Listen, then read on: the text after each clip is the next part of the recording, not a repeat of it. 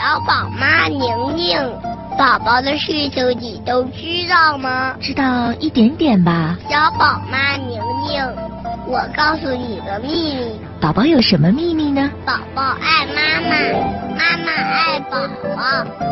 妈妈爱宝宝，宝宝爱妈妈。辣妈日记，这里是辣妈日记，我是宁宁。那么今天在开篇的时候呢，首先要跟大家探讨的就是警惕我们日常生活当中那一些导致孩子呛咳或噎到的风险食物。其实说到这样的食物的时候，大家脑海当中惯常可能会马上浮现的，比如说像果冻啊，然后嗯，像一些其他的口香糖啊，像这种花生酱呀，比较黏糊糊的，然后不太好吞咽的食物。实际上，在生活当中，有一些食物看上去好像比较的温和，但实际上一旦发生呛咳风险的时候，它们反而是最棘手的。比如说，我要说一个蛋黄，在孩子添加辅食的过程当中，蛋黄是小宝宝们在添加辅食最初可能会比较先接触的一个制品。那蛋黄它其实就会有噎到的风险。其实为什么这么说呢？因为，尤其是水煮蛋的蛋黄，它具有很强的吸水能力，所以它本身呢也比较软。我们在喂给孩子的时候呢，比较容易放松警惕，而且孩子在吃的时候，尤其是婴幼儿，即使是五岁以下的孩子，在吃这样的食物的时候，他往往咀嚼是不充分的。孩子一嚼，哎，还比较的软和，所以他就会直接往下咽，而在这个过程当中。它的唾液分泌的还不够多，所以很容易就被卡住。包括我们成人吃蛋黄被噎到，也是偶尔会发生的事，或者是我们可以把它作为时常会发生的事儿吧。跟蛋黄相同的，比如说像一些点心，最常见的像红豆糕啊、绿豆糕啊，像这样的就是看上去好像比较温和的点心，但是它的吸水能力又非常强，它本身组织比较松软。像这样的点心，你想一想，还有蛋糕，尤其像那种老蛋糕，它都是比较容易让孩子噎到的。还有一样，也是可能平常我们在给孩子的过程当中容易疏忽的香蕉。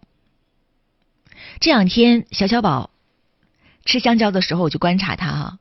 小孩儿真的是他，尤其是他现在刚长四颗牙齿，他真的就是鲸吞，根本就不不要咽。所以我们要呃，就是不要嚼，就直接往下咽。所以我们要提醒大家，在孩子添加辅食的过程当中，一定不要习惯性的给孩子一直添加这种不需要。咀嚼直接就可以往下咽的流质的这样的辅食，这个辅食在添加的过程当中，它的性状是要一直往前推进，要变化的。比如说在刚开始的时候，我们是要给孩子提供流质的辅食，然后慢慢的呢，我们要给孩子提供颗粒状的，然后再颗粒大一些，然后块状的、条状的，之后再过渡到正常的这个辅食，或者是正常的饮食。那在这个过程当中，可能我们说辅食一方面给孩子提供营养，尤其是补充铁；那另一方面就是锻炼孩子的咀嚼。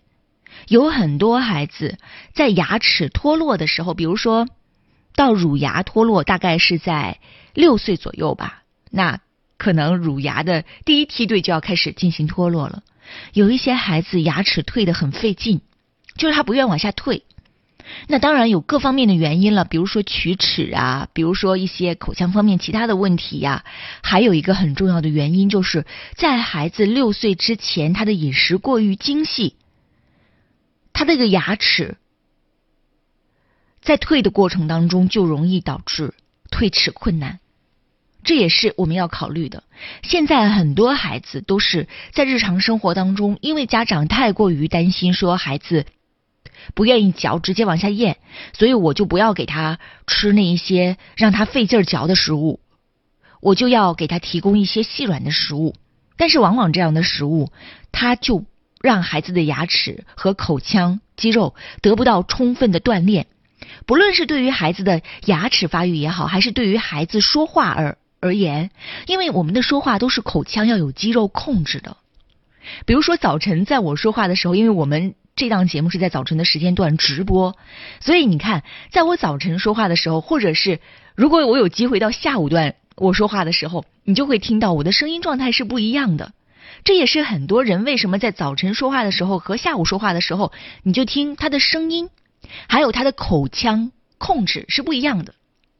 我早晨在说话的时候，尤其有时候在上节目的时候很汗颜啊，会把这个语言组织啊，或者是这个语言出来了之后，单从语音语言来说，那可能就有点比较秃噜翻张的这样的感觉。这就是因为在早晨这个口口腔没有得到充分的练习之后，他的肌肉没有达到一个完全放松这样的一个状态，他都是经过一晚上的睡眠之后比较紧张，所以我的口腔控制非常的不好。同样对于孩子来说也是这样，尤其是有一些孩子说话本身可能不太清楚的时候，一方面家长会想着，哎呀。我是不是要给他报一个什么语言培训班、小主持人培训班？我且不说这样的班儿，呃，有没有那么大的意义啊？可能对于有些孩子来说，的确是有非常大的意义的。但是从日常生活当中，我们能做的就是，你要检查一下给孩子提供的食物是不是太精细了，没有让孩子有充分的锻炼咀嚼的机会。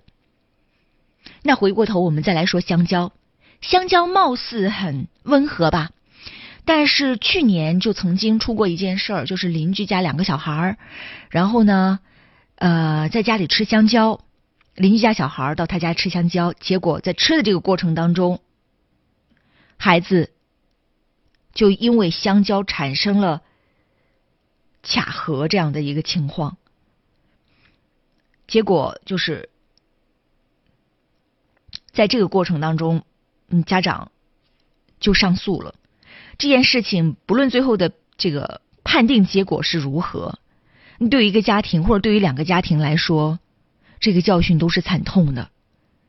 所以，我们看到这种香蕉这样的食物，在给孩子的时候，我们也要提醒大家，不管是小宝宝还是大一些的孩子，比如说像五岁之前的孩子，甚至六岁之前的孩子，在吃的过程当中，一定要看着孩子。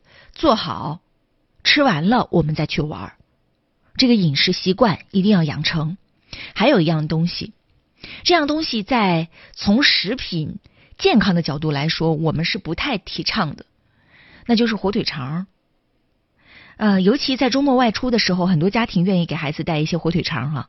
火腿肠本身有一定的弹性，所以在吃的过程当中呢，很容易孩子就容易鲸吞，就是直接强行的往下吞咽。结果就会卡在喉咙上。在美国儿科学会当中呢，还有一些食物，比如说像硬糖果呀，像花生啊，像整颗的葡萄呀，像生的小胡萝卜呀，像爆米花、苹果块啊，这也都是噎过许多孩子的常见的食物。像这样的食物，在孩子吃的过程当中，要提醒。首先，孩子吃的时候，大人一定要在旁边看着。可能你说了，我的孩子从来就这么吃，从来都没有问题。但是，我们说不怕一万就怕万一，一旦产生问题，后果是我们承受不住的。另外，就是饮食习惯，吃饭的时候细嚼慢咽，不要把食物当玩具，更不能用食物来做危险的游戏，比如说。我们有时候会看电电视上电影当中有这种不好的示范，把这个花生米啊抛起来，然后用嘴巴去接。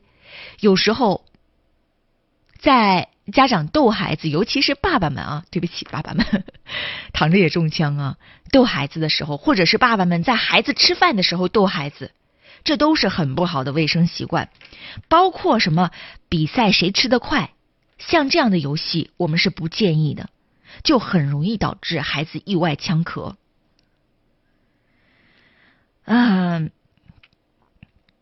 有人说吧，像吃饭这种事情，或者是吃饭噎着这种事情，没有必要那么的紧张。就包包括像给孩子喂开心果呀，给孩子喂花生米导致孩子呛咳这样的事情，虽然偶有发生，但是概率不是那么高啊。但是，不管是美国儿科学会当中他们的指南建议也好，还是在我们身边我们在报纸、在媒体上看到的这一些事件的报道也好，它无一不在提醒着我们。从事故发生率的角度来说，它的确是很低。但是，只要发生过一例，那这个教训就是惨痛的，它的代价实在是太沉重了，是一个家庭难以承受的。所以，我们也再次建议大家，以往我们提醒的就是要注意一些比较软的、比较 Q 弹的，像这个，还有比较坚硬的花生米呀、开心果呀、坚果呀。然后像糖块儿啊，像口香糖啊、果冻啊，但今天我们要加几样东西，比如说像火腿肠啊，像刚刚我们说过的香蕉啊，比较软腻的食物。还有在我的绘本育儿群当中，有妈妈问到说，可不可以给孩子吃银耳、银耳羹？那像银耳羹可不可以吃？我觉得太小的孩子也是要注意这个问题。对于大孩子来说，吃是可以的。比如说银耳羹，它的保水能力比较好啊。但是，同样在吃的时候，让孩子做好，一心一意的吃，不要逗孩子。因为银耳羹，它因为胶炖出来了之后，它跟果冻是一样的，这种呛咳反而是更加的麻烦。这是我们今天早晨在最开始的时候给大家做的一点提醒吧。辣妈日记。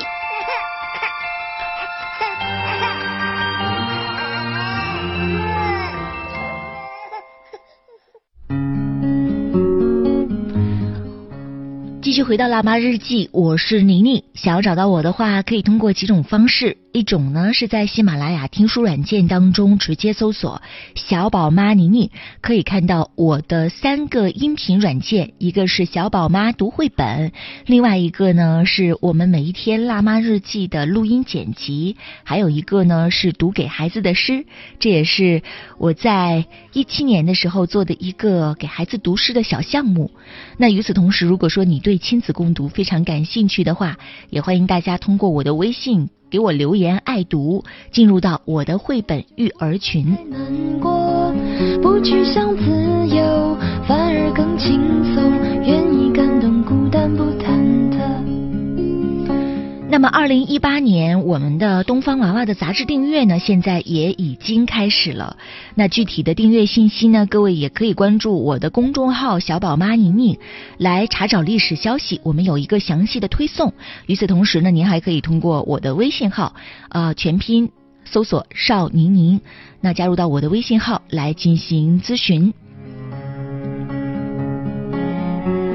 来回答妈妈们的提问呢。第一个提问是关于孩子不爱喝奶，孩子现在四岁多，然后喝奶呢一直喝的不是很好。